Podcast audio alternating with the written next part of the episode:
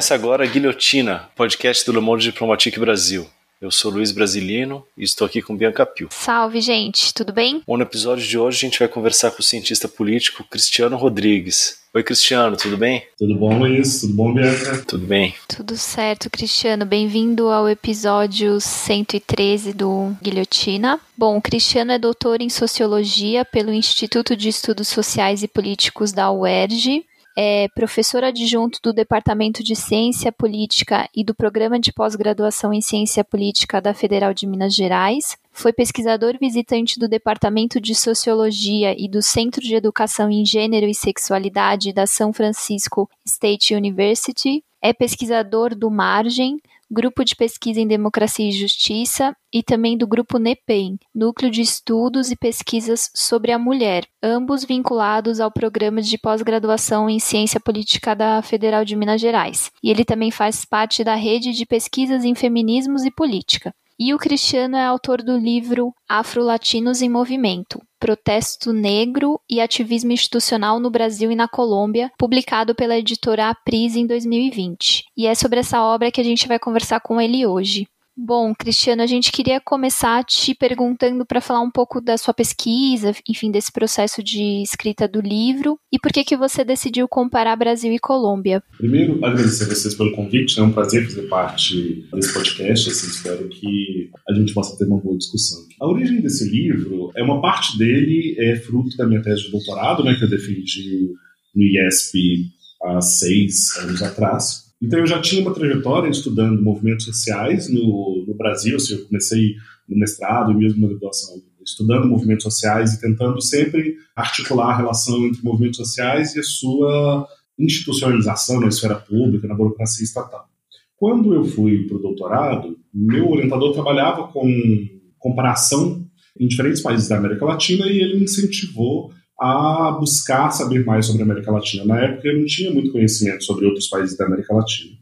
Acabou que eu, nas minhas pesquisas, descobri naquele momento que a Colômbia era o segundo maior país em termos de participação da população negra nas Américas depois do Brasil. Atualmente tem uma diferença, parece que é a Venezuela, porque os censos mudam um pouco termos de como eles classificam cor e raça, e, essa, e há uma alteração. E havia pouquíssimos estudos sobre a Colômbia. Então, o que estava na minha cabeça naquele momento, quando eu comecei a pensar, era o seguinte: o, o polo comparativo de estudos sobre relações raciais no Brasil ele tendia muito a comparar Brasil com os Estados Unidos ou Brasil com a África do Sul. E no caso das Américas, quase sempre com os Estados Unidos, dando a entender que eram polos opostos de relações raciais, de integração na sociedade, e que eles explicariam um fenômeno das Américas como um todo. Eu, eu achava, eu, e ainda acho, que aquilo era um pouco limitado, porque sendo o Brasil um país no continente latino-americano, na América do Sul, talvez houvesse mais semelhanças entre o Brasil e outros países do mesmo continente do que com os Estados Unidos. Eu fiquei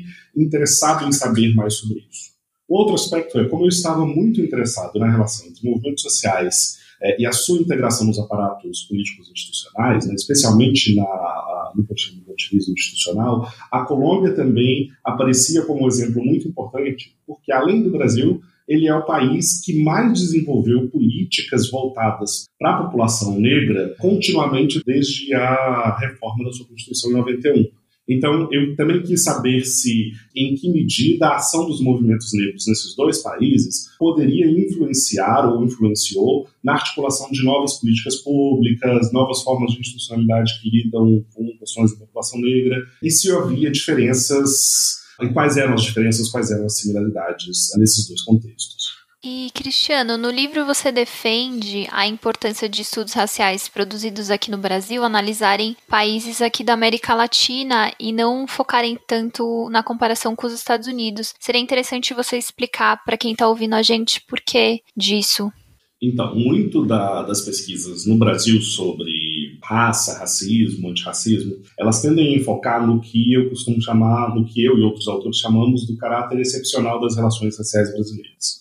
Então, isso é uma ideia do senso comum de que no Brasil se produzir uma relação de convivência entre brancos, indígenas e negros, que seria uma relação harmoniosa, muito pautada pela ideia do mito da democracia racial, né, que foi o mito fundante da sociabilidade brasileira por muito tempo, de que as nossas diferenças e as nossas desigualdades elas estariam mais na ordem da classe social e menos na questão da cor da pele ou da raça. Ao contrário, por exemplo, dos Estados Unidos. Por isso o polo de comparação com os Estados Unidos sempre foi muito importante para o Brasil, porque nos Estados Unidos sempre se deu a entender que o pecado original do país, né, como eles próprios dizem, seria a questão da escravidão, o legado da escravidão e do racismo na integração da sociedade norte-americana e nem tanto a classe social.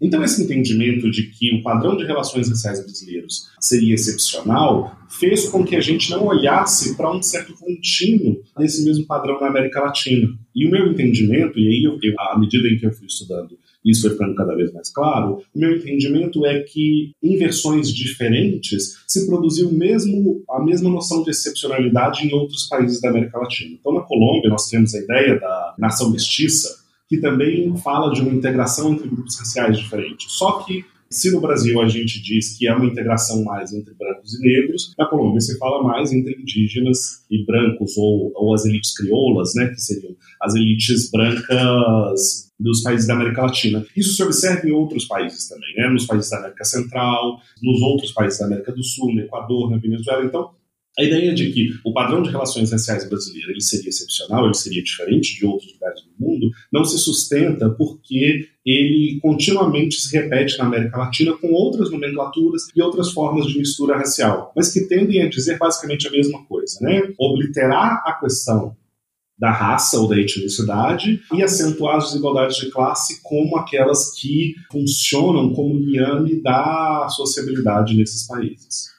Então, por isso, eu achei tão importante, e eu acho tão importante que nós investamos em fazer pesquisas que incorporem a América Latina mais fortemente como polo de comparação com o Brasil, porque isso nos fará entender melhor o funcionamento de diversas instituições e diversas formas de sociabilidade brasileira que a gente acredita serem excepcionais, serem únicas, diferentes do Brasil, quando na realidade elas são muito próximas de outras que nós observamos na América Latina. É, perfeito, né, Cristiano. Essa ideia de que essa não excepcionalidade né, ajuda também a desmistificar esse mito né, da democracia racial, né? Porque se todos os países, ou se esse processo se vê aí em muitos outros países aqui da América Latina, tem coisa aí, né? Cristiano, eu queria te perguntar agora sobre a questão do corte temporal que você fez na pesquisa, iniciando a partir dos anos 80, né? O que aconteceu aí nesse período que te levou a, fazer essa escolha? Então, minha escolha teve como ponto de partida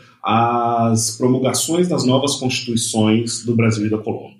Na realidade, é um fenômeno, de novo, um fenômeno que é latino-americano. Né? Por volta dos anos 80, ali, meados dos anos 80, início dos anos 90, você tem mais ou menos 15 países da América Latina que reformam parcialmente ou completamente suas constituições. Isso ocorre de novo é, no início dos anos 2000 e também no final dos anos 2000 com outros países da América Latina. Mas então você tem um processo ali no final dos anos 80, início dos anos 90, que alguns autores chamam inclusive de giro multicultural, em que o que, que eu quero chamar desse giro multicultural? Alguns países da América Latina incorporam em suas cartas constitucionais a ideia de que esses países são pluriétnicos e multiculturais, um pouco incorporando o debate sobre o multiculturalismo que havia surgido ali no Canadá, nos Estados Unidos, por volta do mesmo período, e que, de novo, é um debate que eu acho que não era tão apropriado para a América Latina, porque quando se fala de multiculturalismo no Canadá, por exemplo, se fala de grupos uh, étnico-nacionais que foram incorporados tardiamente à nacionalidade canadense. Ao passo de que no Brasil e em outros países da América Latina, quando a gente está falando de multiculturalidade, a gente está falando de grupos que existiam aqui nesses países antes desses países serem formados ou grupos que foram trazidos para cá como os negros no processo de formação desses estados nacionais. Então, nosso multiculturalismo ele é anterior à formação dos próprios estados nacionais e não posterior, como seria, por exemplo, no Canadá.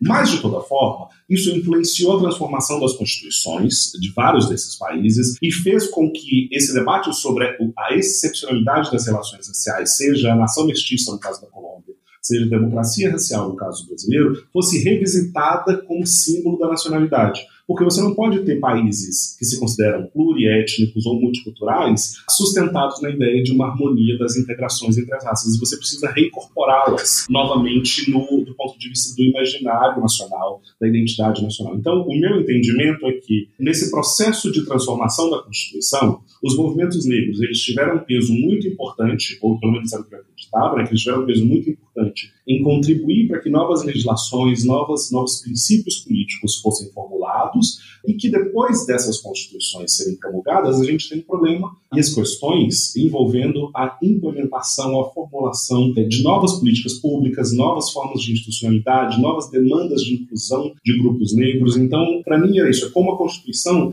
a formação da, né, a promulgação da Constituição, no caso do Brasil em 28 e no caso da Colômbia em 91, elas são um processo de abertura de oportunidade política para que os grupos liderados por lideranças negras começassem a ter acesso a incluir seus temas de interesse com maior força política em ambos os países e que depois isso resultaria em, em anos que se, que se seguiram depois em que essas coisas passaram a ser implementadas e novos debates vieram à lume. Chano, para a gente entender melhor a situação na Colômbia, né, que a gente não está tão familiarizado, eu queria te perguntar se você pode fazer um pouco essa contextualização partindo um pouco da questão da luta armada, né, de quais questões que ela coloca para essa tua análise, especialmente em termos da questão da institucionalização né, da, das lutas num país onde essa institucionalização muitas vezes foi interditada né, aos grupos de esquerda ou contra-hegemônicos. Exatamente. Então, no caso da Colômbia, nós temos um país, ele é, embora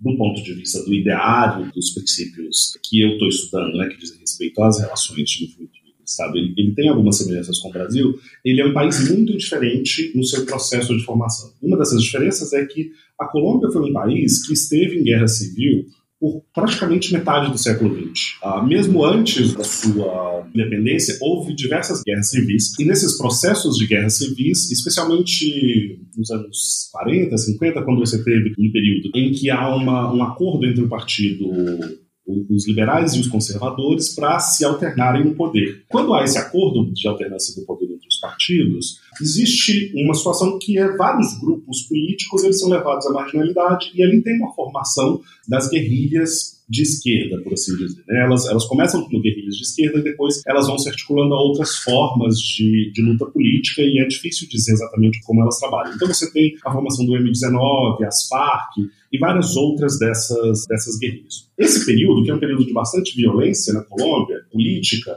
ele vai gerando problemas de sustentabilidade da própria ideia do país, porque o Estado colombiano ele é ao mesmo tempo um Estado fraco e um Estado muito forte. Porque ele é fraco, porque ele não contém, ele não é capaz de controlar as suas fronteiras, as suas regiões mais limítrofes, não é capaz de controlar a violência urbana, a violência da guerra civil, a violência urbana que é muito grande no país, mas ele também é muito forte em violentar sua própria população. Então, ali naquele processo, mais ou menos nos anos 80, os grupos armados resolvem entrar em negociação com o Estado colombiano e são eles quem basicamente exigem que uma nova Constituição seja feita. Há toda uma negociação nos anos 80 para que essa Constituição seja feita, para que nos acordos de paz, entre outras coisas que se mudam na Constituição, que, se, que são mudadas na Constituição colombiana anos 80, é que os acordos de paz com os grupos guerrilheiros, os grupos armados, transformaria esses grupos em atores políticos. Então eles viram partidos, eles passam a ter assentos no legislativo, no executivo do país, então eles, eles se tornam grupos políticos legitimados. E havia também o entendimento que aquela Constituição, que era do fim do século XIX, ela não era suficiente para a nova realidade colombiana. Então, quando há essa a reforma constitucional colombiana, diferentemente da brasileira, ela está querendo lidar um pouco com essas fraturas, com essas questões problemáticas das guerras civis e do processo de formação do Estado Nacional colombiano mesmo. Ela tem muito pouco a ver com as demandas, por exemplo, dos grupos indígenas, dos grupos negros. Ela está num, num outro tipo de processo, mas ela acaba servindo como uma janela de oportunidade política importante para que esses grupos também apresentem ali suas reivindicações e comecem a operar como atores políticos importantes dali por diante, ou com maior importância do que eles tinham antes, antes politicamente. Perfeito. E você podia contar pra gente qual foi o papel dos movimentos negros nas reformas constitucionais de 88 e 91 no Brasil e na Colômbia? Como é que eles se articularam? Enfim, seria interessante também falar um pouco quais eram as principais reivindicações desses grupos. No caso do Brasil, vou começar um pouco pelo Brasil. No Brasil, a gente tem o, o, livro, eu detalho isso de maneira mais aprofundada. No caso do Brasil, você tem protestos negros que são mais contínuos ao longo desde o final do século XIX, passando pelo século XX, mas que tem momentos em que eles irrompem a cena pública com maior força e há outros momentos que eles estão, por assim dizer, em latência. Então, no caso do Brasil, você tem diversos momentos, eu acho que os principais que a gente articula no Brasil, momentos importantes, né? São os anos 30 que você tem a frente negra, que depois acabou indo para a ilegalidade com a ascensão da ditadura Vargas, depois você tem os anos 40, 50, com o Teatro Experimental do Negro, que também foi um muito importante, os anos 70 de novo, com a rearticulação dos movimentos negros, ainda no período da ditadura, numa luta entre reivindicações de caráter mais próprios das populações negras brasileiras e aquelas por democratização do país.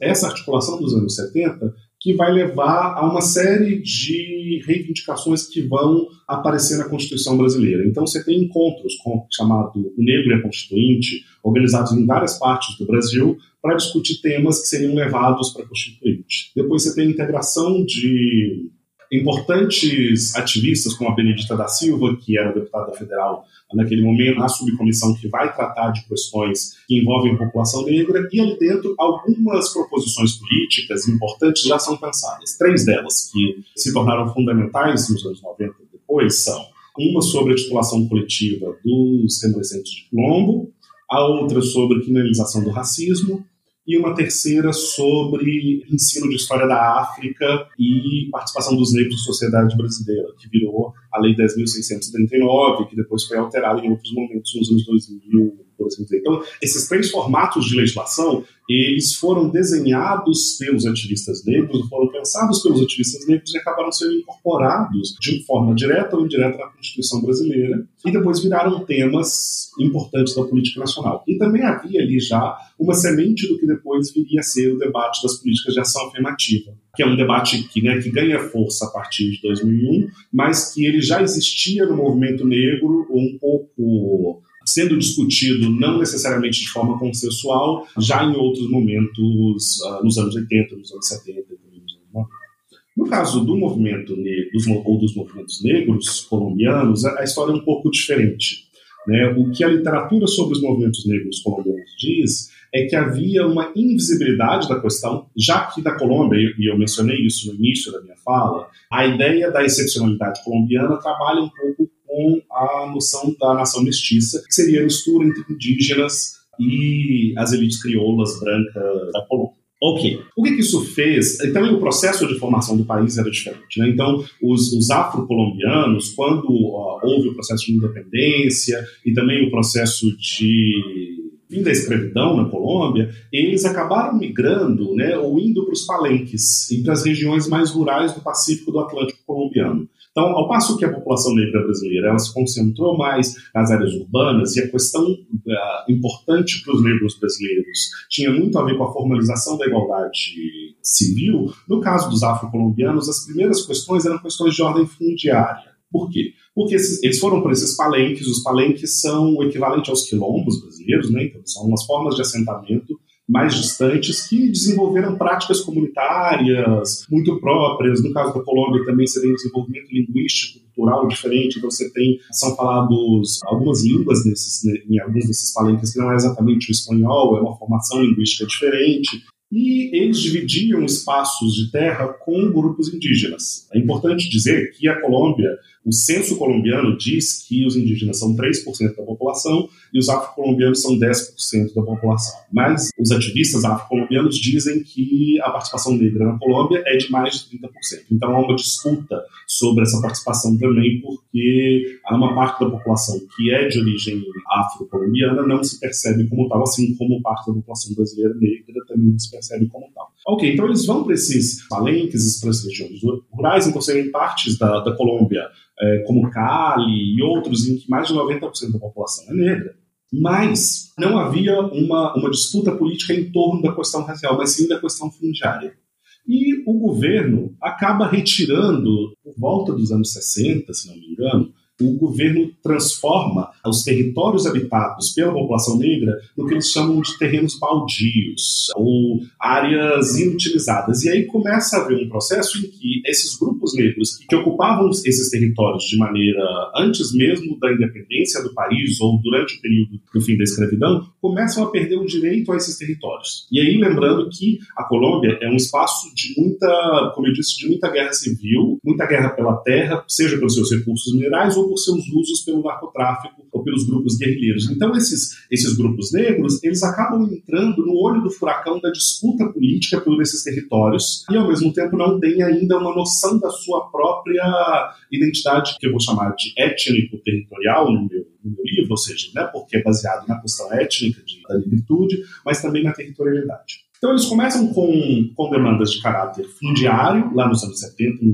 início dos anos 80, e eles não conseguem muito sucesso com o governo, porque o governo não está muito interessado em garantir o direito à terra para esses grupos. Então, eles começam a mimetizar o padrão de reivindicação política dos grupos indígenas, que era um padrão de, de reivindicação de caráter étnico e territorial também, mas de muito mais sucesso do que o dos negros. Então, eles, os grupos indígenas já tinham direito coletivo aos seus territórios desde o final do século XIX. Quando houve o processo de formação da Assembleia Nacional Constituinte da Colômbia, os grupos indígenas tiveram assentos para poder discutir as suas questões e garantia dos seus direitos territoriais. Então, as comunidades negras rurais da Colômbia, elas, de certa forma, passam a mimetizar esse mesmo, esse mesmo formato de discurso dos indígenas como forma de convencer a população colombiana e também aqueles legisladores que estavam na Assembleia Nacional Constituinte de que eles eram um grupo étnico e de que eles tinham o mesmo direito territorial e de garantia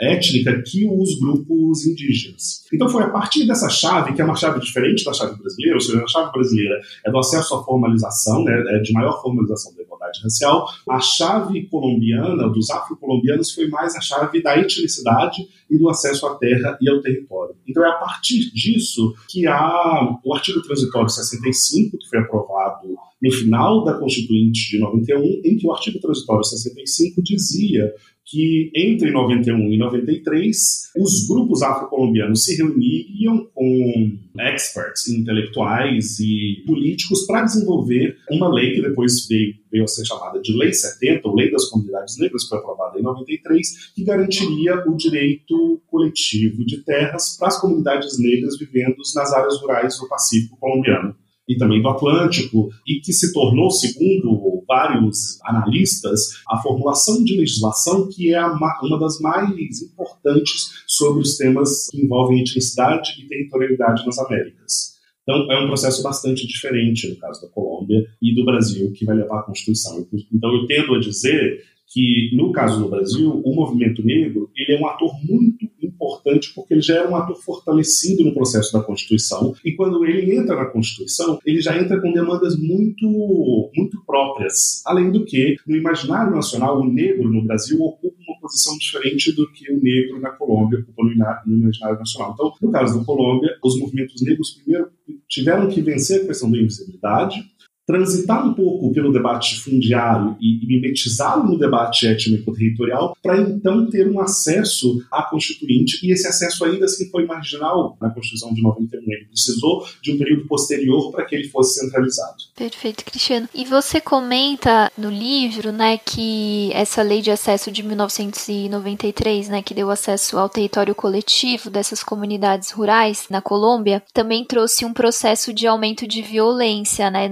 por uma questão de disputa de terra. Você podia falar um pouco rapidamente sobre esse ponto também, que por um lado a lei garante o acesso, mas por outro, justamente é, essa garantia acabou fomentando um aumento da violência e não de fato né, o, o acesso ao território. Exatamente. Então, na Colômbia, então, a, a Lei 70, ela tem diversos artigos. O, o que eu acho que é o, as duas principais questões que ela traz, ou as três que são muito importantes, é na titulação coletiva de terras, ela tem uma determinação diferente, por exemplo, da, da titulação coletiva dos indígenas. Eu, eu acho que isso é um ponto muito importante para discutir, para pensar o fenômeno do deslocamento forçado.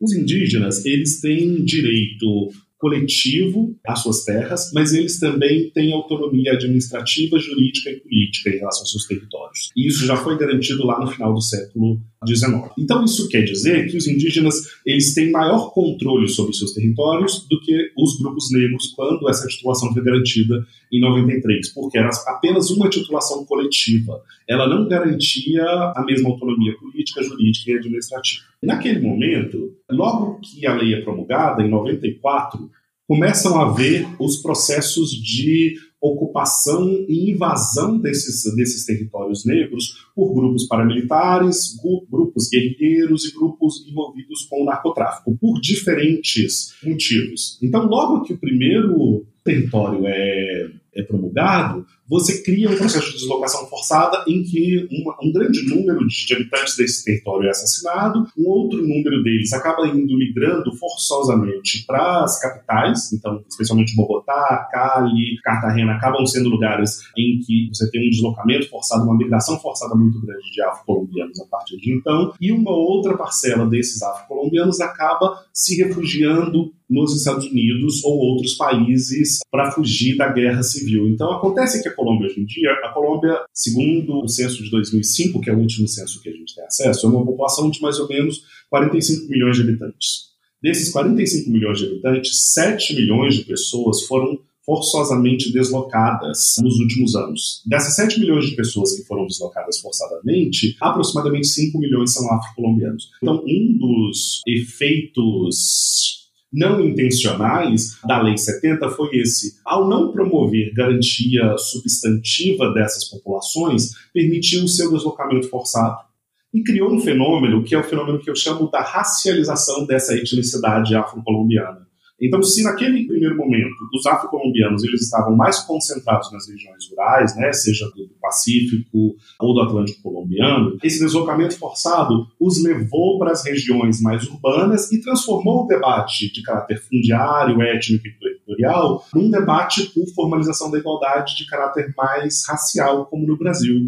Porque ao chegar nesses territórios urbanos, eles são, então, grupos uh, afro-colombianos que, são, que seriam etnicamente diferentes, eles acabam se encontrando em situações de miserabilidade, pouco acesso ao mercado de trabalho, pouco acesso à educação, passando por experiências de racismo que eram diferentes das experiências que eles viviam nesses territórios em que eles coabitavam com os indígenas anteriormente, sofrendo da violência sistemática do Estado e não conseguindo retornar para os seus lugares de origem. Então, há um processo que eu chamo no livro de política da vitimização, que também emerge a partir desse processo da Lei 70. Ou seja, ela é uma lei bastante importante, bastante completa, mas ela tem, na sua implementação, ela não é ela não se sustenta e ela não garante os direitos da população afro-colombiana, cria esse, essa racialização da etnicidade afro-colombiana e, ao mesmo tempo, faz com que essa demanda pelos territórios seja uma demanda de retorno à terra e uma demanda por garantia de direitos humanos mínimos também. Então, ela,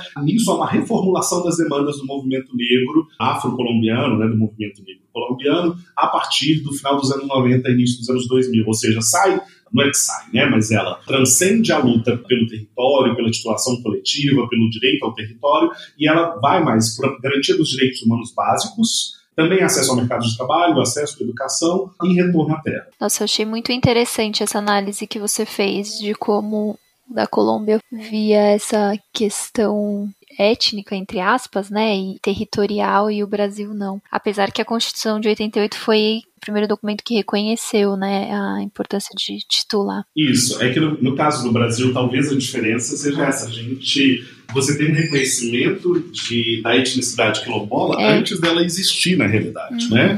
A identidade quilombola passa a existir na Constituição brasileira e aí depois, tanto que é só no final dos anos 90 é que os grupos quilombolas começam a se articular nas sei lá, CONAC e várias outras entidades voltadas para a defesa das comunidades uhum. quilombolas, mas não havia uma articulação antes, né? Inclusive havia uma disputa se eles, alguns deles não se consideravam quilombolas, mas sim produtores rurais. Era uma disputa muito maior sobre essa identidade do que é na Colômbia. É uma diferença importante essa porque o movimento negro brasileiro era um movimento muito mais urbano, as suas demandas eram de caráter muito mais urbano. Sim. Cristiano, e no Brasil? Você fala sobre nesse período pós-Constituição, houve um processo de institucionalização do movimento negro. Você poderia descrever esse movimento? Sim, o processo de institucionalização, então, basicamente, né, os analistas de movimentos sociais tendem, não só algum tipo, uma interpretação possível seria pensar os movimentos sociais como fenômenos externos aos aparatos estatais. E pensar também que os movimentos sociais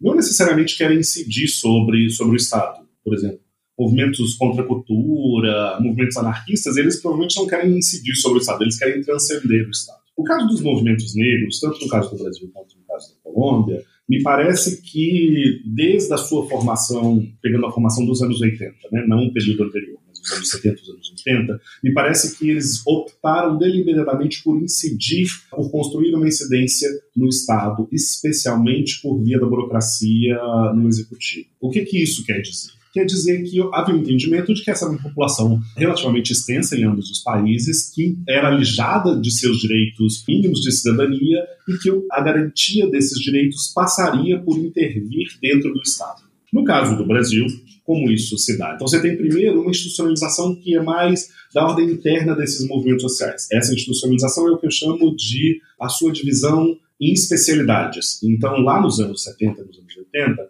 havia a ideia de se constituir um movimento negro como se ele funcionasse num formato de redes, com uma diretoria nacional. Né? Então, o, a formação do movimento negro unificado ela partia desse princípio, ou seja, uma entidade de caráter nacional que teria subdivisões locais. Acabou que isso não deu muito certo porque as realidades locais são muito diferentes, as demandas, as reivindicações são muito diferentes de um lugar para o outro, as disputas pelas lideranças são muito grandes. Esse funcionamento de uma entidade de caráter nacional, ela, ela não vingou. E aí, nos anos 90, você tem um processo que eu estou chamando de especialização. Então, você tem tanto um processo de especialização que é via formação de ONGs, especialmente ONGs de mulheres negras, como o Guelé 10 em São Paulo, o Fala Preta, aí em São Paulo também, o Crioula no Rio de Janeiro, Maria Mulher, no, no Rio Grande do Sul, e outras entidades que são formadas nesse período, e grupos que eu chamo de grupos de advocacy e grupos de incidência política em relação ao legislativo e executivo. Uma outra face disso, uma primeira essa que são as ONGs, a segunda que são os grupos de incidência e advocacy, e uma terceira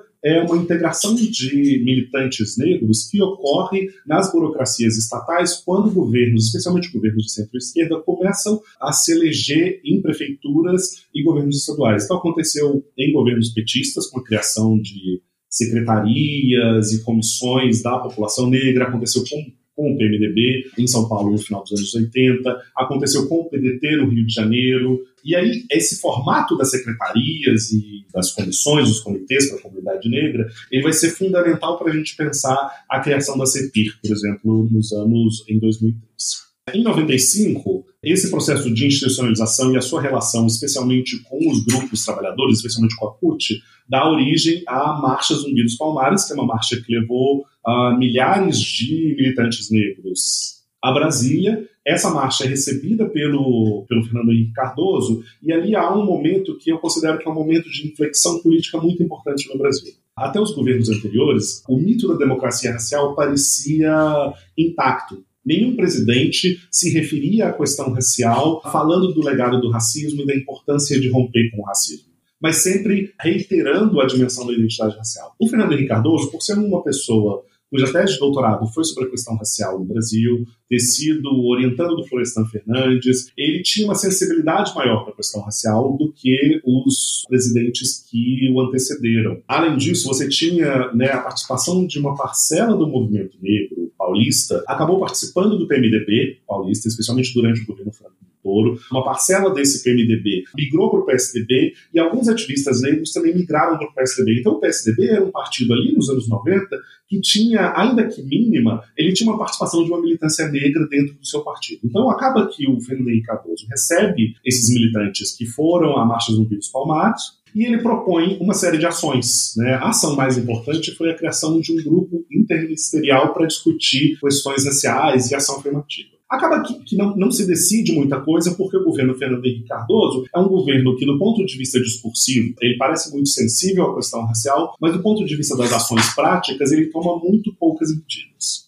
A medida mais importante ela é tomada em 2001, se não me engano, que é um programa de ações afirmativas para o concurso do Ministério de Relações Exteriores, para o concurso Rio Branco, para a diplomacia brasileira. E também algumas em contratações dos ministérios. Mas ali já começa a surgir um pouco, é onde está a semente do debate das ações afirmativas e da maior institucionalização dos movimentos negros no Brasil. Então, é a passagem do governo Fernando Cardoso para o governo Lula em que essas coisas elas se adensam mais, por uma série de razões. Né? Primeiro, você tem os resultados da Conferência de Durban, ah, os resultados da, que foi a terceira Conferência Mundial contra o Racismo da ONU. A Conferência de Durban levou uma delegação brasileira muito grande, mais de 600, entre ativistas e membros do próprio nós tínhamos mais ou menos 600 pessoas que foram para a conferência. Lá, o governo brasileiro se comprometeu a promover políticas de ação afirmativa. Logo depois, você teve a aprovação das primeiras políticas de ação afirmativa para a entrada de estudantes nas universidades públicas no estado do Rio de Janeiro. Depois, isso entra também no debate da UNB. O PT ganha as eleições e você tinha uma militância muito grande de pessoas que vieram do movimento negro dentro do PT, que desenharam junto uma política que depois virou né, o que a gente passou a chamar das políticas de promoção de igualdade racial. Naquele momento de transição entre o o governo FHC e o governo Lula. E aí você tem a constituição da CEPIR, né, que foi a Secretaria uh, Especial de Promoção da Igualdade Racial, e a partir dali, uma série de políticas públicas vão sendo desenvolvidas um pouco num efeito cascata também. Né? Então, governos estaduais e governos locais começam a replicar formatos de políticas públicas voltadas para a questão racial. Você passa a ter as conferências de igualdade racial que, que ocorreram também durante as administrações petistas. O governo petista ele faz uma, um lobby, uma intervenção importante para as políticas de ação afirmativa em vários âmbitos. Né? A, primeira teve a ver com a criação do ProUni, que tinha também garantia de integração de de estudantes negros nas universidades privadas. Depois foi aumentando o incentivo para que as universidades públicas desenvolvessem políticas de ação afirmativa, até que isso se transformou numa legislação. Depois teve a legislação de cotas nos concursos públicos. Atualmente, algumas universidades também têm desenvolvimento de políticas de ação afirmativa para pós-graduação. Então, a institucionalização do movimento negro a partir dessas três vias, né, a via da advocacy, a via da integração na burocracia estatal e a via das ONGs, ela permitiu um fortalecimento muito grande do debate em vários momentos da política brasileira em nível local, estadual e federal, dos anos 90 até pelo menos o período atual que a gente vive, que é um período de maior regressão democrática em relação aos temas para a população negra. E Cristiano, acho que seria interessante você comentar um pouco sobre os avanços que foram conquistados pela luta dos movimentos negros durante o governo do PT porém também colocar o quanto isso também não garantiu uma manutenção desses avanços. E aí, vou complicar um pouco, mas acho que era importante colocar essas questões juntas. Você também fala sobre os retrocessos que a gente está vivendo depois do golpe e também agora durante o governo Bolsonaro. Nossa, muita coisa. É, mas é que assim, a gente vai falar, olha, avançamos um pouquinho aqui, mas opa, peraí, não é bem assim. Chega o golpe e governo Bolsonaro. Mas enfim, é porque talvez comentar que não foram questões tão estruturais que foram implementadas, né? Isso. Eu creio que, bom, a questão que eu diria, e eu sempre tendo a falar sobre isso, as questões que envolvem a interação entre movimentos sociais e temas voltados aos direitos civis e o Estado, ela nunca é linear. Esse princípio de que ela seria linear, acumulativa, é uma interpretação, às vezes, ingênua da parte ou dos analistas políticos ou dos próprios atores políticos que estão desenvolvendo aqui. Então, nós vivemos, ao longo dos governos petistas, um avanço de um formato de interação entre o movimento negro e um partido político que ocupou o governo central. Que, inclusive, é o que eu tenho estudado mais hoje em dia nas minhas pesquisas. Ou seja, como que a integração, por exemplo, lá nos anos 70, final dos anos 70, quando o movimento negro unificado surgiu, e então surgiu também as articulações para a criação do PT, vários desses militantes já integraram o PT no início da formação do partido. Então, a, a, relação da militância negra com o PT era uma relação de muito maior proximidade do que ela era com outros partidos brasileiros. Teve também com, com o PMDB com o PDT durante um tempo, uma parte do PSDB, mas essas articulações eram mais frágeis do que elas eram com o PT. Ok, então quando você tem o PT no governo central, no governo federal, é natural que esse governo incentivasse mais uma série de medidas. Só que várias dessas medidas, especialmente as medidas tomadas no executivo ou medidas de caráter mais administrativo, elas dependem da boa vontade e da sensibilidade daqueles governos em questão. Por exemplo, foi criada a CEPIR. No início, são ministérios dependendo da gestão, dependendo do orçamento, dependendo do partido, eles são criados, são descriados, são cancelados. A CEPIR sempre passou por um problema, que era o problema de orçamentário. Por exemplo, a CEPIR era uma secretaria em que ela não implementava políticas ela propunha políticas que deveriam ser transversais, mas ela normalmente não tinha dinheiro para executar tais políticas, ela sequer tinha a função de executar tais políticas, e ela também não tinha condições de convencer, de fazer lobby para os outros ministérios para que eles articulassem essas políticas. Então também ela dependia muito da sensibilidade das outras pastas para que ações voltadas para a educação, para o mercado de trabalho, direitos humanos fossem implementadas. As medidas né, dos governos estaduais e locais que, de certa forma, mimetizaram a experiência federal, elas também eram muito dependentes de governos mais ou menos sensíveis a essa questão da existência ou não de orçamento. Logo depois, quando a gente tem a passagem do para o segundo governo Dilma, a gente já começa a observar um período de regressão dessas políticas. Né? O governo Dilma ele é um governo muito menos sensível à questão racial do que foi o governo Lula, apesar de nós termos passado durante o governo Dilma duas das legislações mais importantes, que são a legislação de cotas nas universidades e a de cotas para o serviço público, mas são legislações que foram desenhadas anteriormente. Ali já começa, por exemplo, o fim da CEPIR, que é incorporada à SPM, que é a Secretaria de Políticas para as Mulheres, e a Secretaria das Juventudes. Depois dessas secretarias, quando há uma passagem, né, quando há o impeachment e o o Temer ocupa a presidência, ele já retira essas secretarias e ela volta de novo a ser uma coordenação no Ministério de Justiça. As titulações de terras quilombolas, que foi questão muito importante nos governos, desde o governo Fernando Henrique Cardoso, ela começa a passar também por um período muito problemático, já no final do governo Dilma, que piora muito no governo Temer, e aí com a ascensão do governo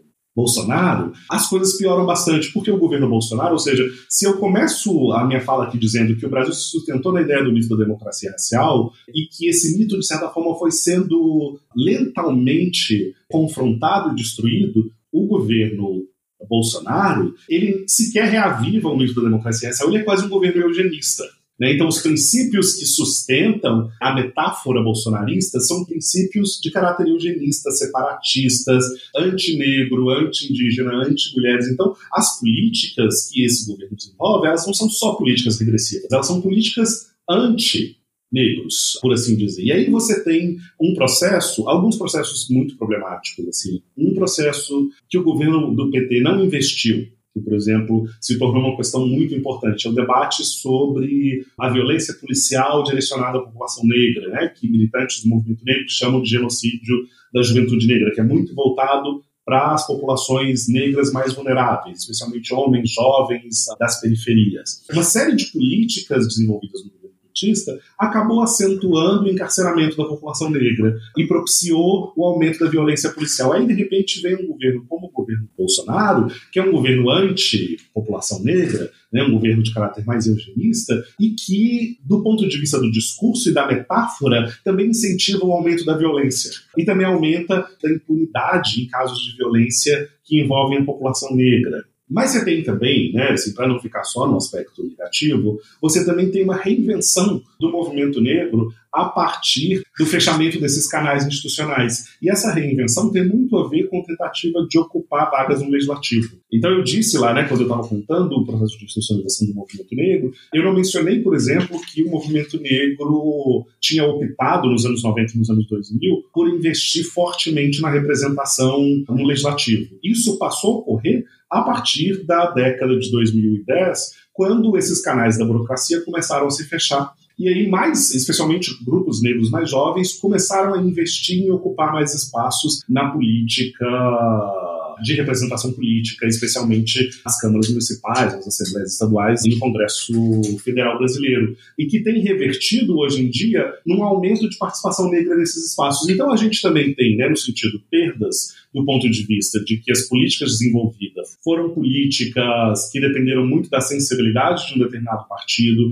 e, e de relações que esse partido teve no momento em que ele ocupou o poder central, mas a, a gente também tem agora uma sensação de que ativistas negros ou ou lideranças negras começaram a perceber que é importante que elas próprias ocupem esses lugares no legislativo também para garantir maior celeridade nas políticas que forem desenvolvidas e maior constância nelas. Que balanço que olhando aí para esse período, agora te pedindo já uma conclusão, né? Sei que na verdade esse é o, o teu trabalho como um todo, mas é possível tirar conclusões aí sobre a questão do dilema entre a institucionalização e os perigos da cooptação dos movimentos? A partir dessa análise do seu trabalho, ou você acha que isso não chega, não, não é o, o mais importante? Eu divido um pouco das análises que tendem, ou seja, existe uma análise muito comum sobre perspectivas mais institucionais de movimentos sociais, que é a seguinte: ó, o movimento social ele surge de maneira horizontal, desburocratizada, desarticulada em torno de uma demanda, então ele passa por um processo de burocratização interna,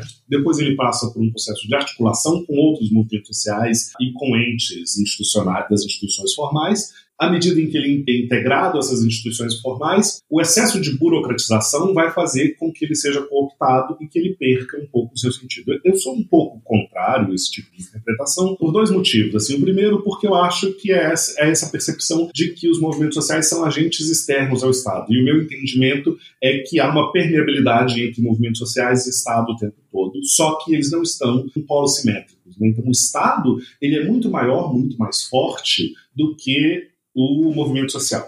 Mas o Estado também ele não é um ente monolítico. Né? Quando eu estou falando aqui da institucionalização dos movimentos negros, ele depende da ação dos partidos, ele depende da sensibilidade da opinião pública, ele depende da ação dos legisladores, ou seja, o Estado também são muitos Estados ali dentro. Então, quando a gente usa a metáfora, a ideia da computação, a gente pressupõe que o Estado é um todo único, o movimento social é um outro todo único menor que vai ser incorporado. E não acho que é isso que aconteça. É uma disputa, óbvio, que tem ganhos e perdas. Por exemplo, se nós pegarmos a ação dos movimentos negros no Brasil e na Colômbia, que é o meu objeto de comparação, esses movimentos muitas vezes tiveram que tomar decisões de incorporação na burocracia estatal porque era a única medida possível.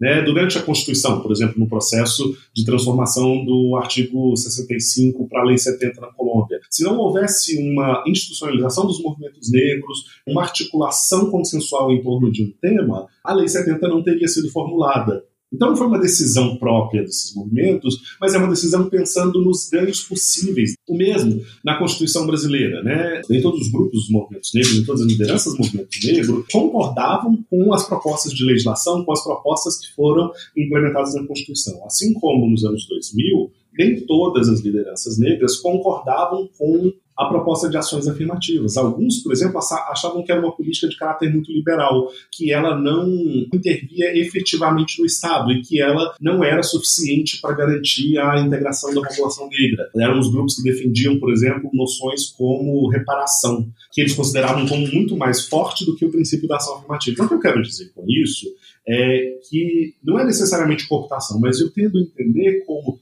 são processos desses grupos que são políticos heterogêneos no seu interior. Então, o Estado é heterogeneamente político e diferente no seu interior, né? tem, ele tem diferentes reivindicações, ele tem contradições internas. O mesmo acontece com esses movimentos sociais. Que essa entrada, ela traz aspectos positivos, mas ela também traz aspectos negativos. E muitas vezes, ou na maioria das vezes, é impossível antecipar quais serão as consequências negativas dessa integração no Estado muitas dessas discussões que nós estamos fazendo agora, né, sobre os processos de retrocesso político, democrático, ou o debate que vai vir ano que vem sobre a revisão das políticas de ação afirmativa na universidade, todos esses debates eles não eram possíveis que nós tivéssemos antevisto esses debates há 15, 20 anos atrás, quando houve um processo de maior formalização da integração e institucionalização dos movimentos negros no Estado. Mas os seus resultados de lá para cá me parecem muito mais positivos do que negativos. Então, valeu, no meu entender, valeu a pena esse tipo de integração naquele momento, porque apesar dos retrocessos que nós estamos vivendo hoje, os seus ganhos, ainda que são limitados, são melhores do que nenhum tipo de ganho. E os próprios movimentos sociais se reinventaram, no caso dos movimentos negros, reinventaram suas formas de ação, suas formas de cooperação e conflito com o Estado a partir de testar esses limites de integração incorporação ou não incorporação com o Estado. Então não é necessariamente uma cooptação nesse sentido, porque não é uma coisa de cima para baixo e não é unidirecional. Então é isso que eu gostaria de, de ressaltar. Cristiano, expressão um pouco desse movimento é, é a conjuntura atual, né, de retrocesso na área institucional, mas ao mesmo tempo de muita efervescência no campo popular e social, né, especialmente na questão do movimento negro, né. Eu queria te perguntar isso, como é que você está enxergando esse momento aí para os movimentos e se você puder, eu não sei se, como é que você está acompanhando, se você puder trazer também um pouco o que está acontecendo na Colômbia. Sim, então há, nesse caso um processo que é o que eu estou querendo dizer, e engraçado, engraçado não, né? mas há uma coincidência, tanto no Brasil quanto na Colômbia, a gente tem vivido um movimento que é esse movimento de uma ascensão de uma extrema-direita, com um discurso de caráter bastante eugenista, de retração de direitos que foram conquistados, com uma dimensão que junta muito, que é uma dimensão quase que eu chamaria de interseccional desse Estado que limita direitos, ou seja, porque é um Estado que tem limitado direitos para as mulheres, para os grupos LGBTs, para as pessoas negras, para os indígenas. Isso tem acontecido em ambos os países. O que tem, e acho que nesse processo, ou seja, que é um processo de retração mesmo democrática, de construção de dificuldades de articulação institucional, você tem um retorno às ruas, metaforicamente e também literalmente. Né? Então você tem, agora, óbvio, por conta da pandemia, a gente não tem observado tanto, tanto isso, mas ano passado ficou muito claro como há o desejo desses movimentos de ocupar as ruas. Então você tem um processo agora maior de internacionalização do debate da questão racial, um pouco em torno do Black Lives Matter, que é um movimento, né, que se a gente pode pegar o debate sobre genocídio da juventude negra no Brasil, é um debate muito semelhante, ou seja, da violência política estatal sobre as populações negras, e que se assemelha também ao debate sobre o deslocamento forçado na Colômbia. Então, embora seja, seja distinto, né, na Colômbia a gente não está falando dessa violência policial direcionada a indivíduos uh, únicos, mas a um processo coletivo mesmo de deslocamento forçado, de pauperização, de criação de dificuldades para que essas populações tenham acesso a direitos básicos, de toda forma a gente está falando de uma cidadania, vou chamar aqui de cidadania sitiada. Então, esse tem sido o grande tema dos movimentos negros nas Américas. Né? E aí eu posso incorporar a Colômbia, a Venezuela, o Brasil, os Estados Unidos, ou seja, o princípio de que a cidadania é uma cidadania, a cidadania negra é uma cidadania sitiada. Então, então, em alguns momentos, esse estado de sítio da cidadania negra parece suspenso, e alguns direitos, algumas garantias são asseguradas. Em outros momentos, esse estado de sítio ele é muito mais rígido, que é o que nós estamos observando agora. Né, no caso dos Estados Unidos, você tem uma alteração disso, porque você teve uma alteração, houve a eleição do Biden, você tem uma discussão sobre a reforma do sistema de justiça criminal, e isso tem garantido uma sobrevida maior para o debate racial nos Estados Unidos. Você ouve também né, a, a importância muito grande da população afro-americana no processo das eleições que garantiram que os democratas tivessem maioria na Câmara e no Senado, garantiram, então, que fez com que estados tipicamente republicanos se tornassem democratas durante as eleições. Então, tem o, nos Estados Unidos esse processo né, da cidadania sitiada, ou seja, que teve a ver com, durante o governo Trump ou, ou e, e, anteriormente. Você teve vários processos que aumentaram a supressão dos votos, que criaram dificuldades para os negros e para os latinos votarem. Isso fez com que houvesse uma maior percepção desses grupos disso que eu estou chamando de cidadania sitiada, eles confrontassem mais os estados e se apresentassem publicamente de maneira mais confrontacional em relação ao Estado para reverter essas ações. De novo, estão sendo disputadas por atores políticos de toda natureza. No caso da Colômbia e do Brasil, nós vivemos agora governos de direita bastante dedicados a garantir o mínimo possível de direitos e de acesso a esses grupos. Então você também tem observado como esses grupos, nesses dois países, têm tentado ser mais confrontacionais publicamente e também ocupar espaço. Esse mesmo governo de, de extrema-direita fez com que mais candidatos negros fossem eleitos do que anteriormente. Leva mais pessoas às ruas, faz com que o debate racial, que é um debate que a gente teve muito pouco no Brasil, em anos recentes, ele seja um debate central na mídia, nos jornais, na televisão, no cotidiano. Então, mesmo o retrocesso, ele traz em si uma semente muito importante que é ele viabiliza o discurso, ele viabiliza o debate. E isso pode fortalecer novas reivindicações para quando, espero que logo, a gente tenha uma alternância de poder para perspectivas políticas que sejam mais progressistas em relação a esses temas. Perfeito, Cristiano. Muitíssimo obrigado aí pela entrevista e pela conversa. Eu que agradeço, foi ótimo. Obrigada, Cristiano, por ter aceitado o nosso convite. Foi muito bacana trocar essa ideia com você. Muito obrigado, Bianca. Obrigado, Luiz. É isso, gente. Bom, chegamos ao final desse episódio. Luiz, tem algum recado? Vou falar o e-mail. Quem quiser mandar sugestão, crítica, escreve pra gente no guilhotina.diplomatic.org.br. Boa, bem lembrado. É isso, acompanha a gente nas redes sociais. Até semana que vem. Até semana que vem. Antes de encerrar esse episódio, gostaria de fazer uma homenagem a um mestre e amigo que nos deixou no dia 22 de abril, o jornalista, escritor e artista plástico Alípio Freire. Alípio foi um dos grandes que não deixou de lutar nunca por um Brasil mais justo e igualitário. Dos anos sombrios da ditadura civil-militar, como ele gostava de frisar, à construção do PT e da imprensa popular nos anos mais recentes. Um exemplo de seriedade e convicção que seguiu seu rumo sem cair nas armadilhas da vaidade. Segue uma fala do Alípio, tirada do documentário Nada Será Como Antes, Nada, de 1985, dirigido por Renato Tapajós. A fala é de 1982 sobre os companheiros, sobre os primeiros anos de construção do PT. Luta abraço, camarada. Seguimos sua luta. É construir uma ponte para a utopia de uma sociedade em que, em primeiro lugar, vão ser expropriados todos os meios de produção. Seremos todos os trabalhadores proprietários desse meio de produção. Mas isso é necessário, mas não é suficiente. É necessário mais uma coisa é necessário que desde já a gente recoloque a questão da felicidade e do prazer.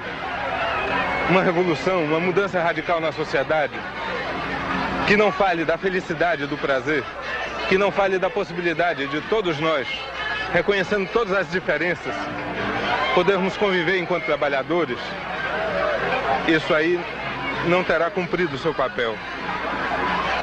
Nós somos uma crítica viva e real hoje ao socialismo existente e a retomada de toda a raiz libertária do socialismo que foi esquecida durante muitos anos por vários movimentos.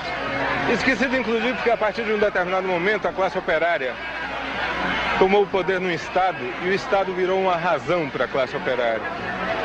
É preciso que o Estado seja destruído que a gente esqueça a razão de Estado. A nossa referência não pode ser a instituição. A nossa referência deve ser a massa em movimento. E esse movimento não são somente os movimentos reivindicativos, são as festas. É importante fazer festa. Existe hoje aqui um grande discurso, como houve um grande discurso no dia 21 no Largo 13, que é o discurso do grupo, que é o discurso do conjunto, que é o discurso do coletivo e que é o discurso da utopia, que é a felicidade. E nós temos que nos comprometer a construir desde agora, desde já, a ponte para nós chegarmos a essa felicidade. Não dá para deixar esses temas para depois. Não dá para tratar só da economia, tá? É preciso tratar do que vai por dentro de cada um de nós. É preciso tratar de toda a ansiedade, de todos os desejos, de toda a perspectiva, de todo o sonho que nós temos dentro da gente e que a classe trabalhadora toda em conjunto tem dentro de si. Isso é fundamental para a gente chegar lá. Do contrário, nós viraremos uns burocratas, uns velhos, teremos um Estado na mão, um aparelho, uma máquina, tá? Teremos um Estado forte, faremos guerras tá? e não faremos nada além disso. Daremos mais um sapato para João, mais um vestido para Maria, mas a felicidade não é só isso, embora isso seja indispensável para a felicidade. Tá? Nós queremos o sonho. Como diria Calígula, nós queremos a lua, algo que seja aparentemente impossível, e nós teremos a lua.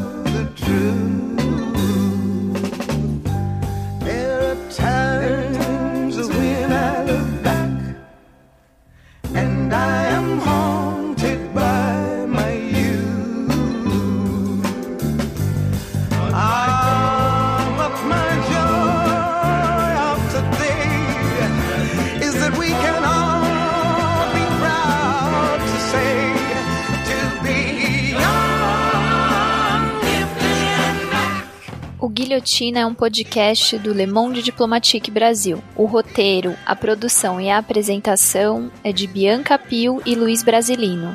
Edição de Domênica Mendes. Apoio técnico Central 3.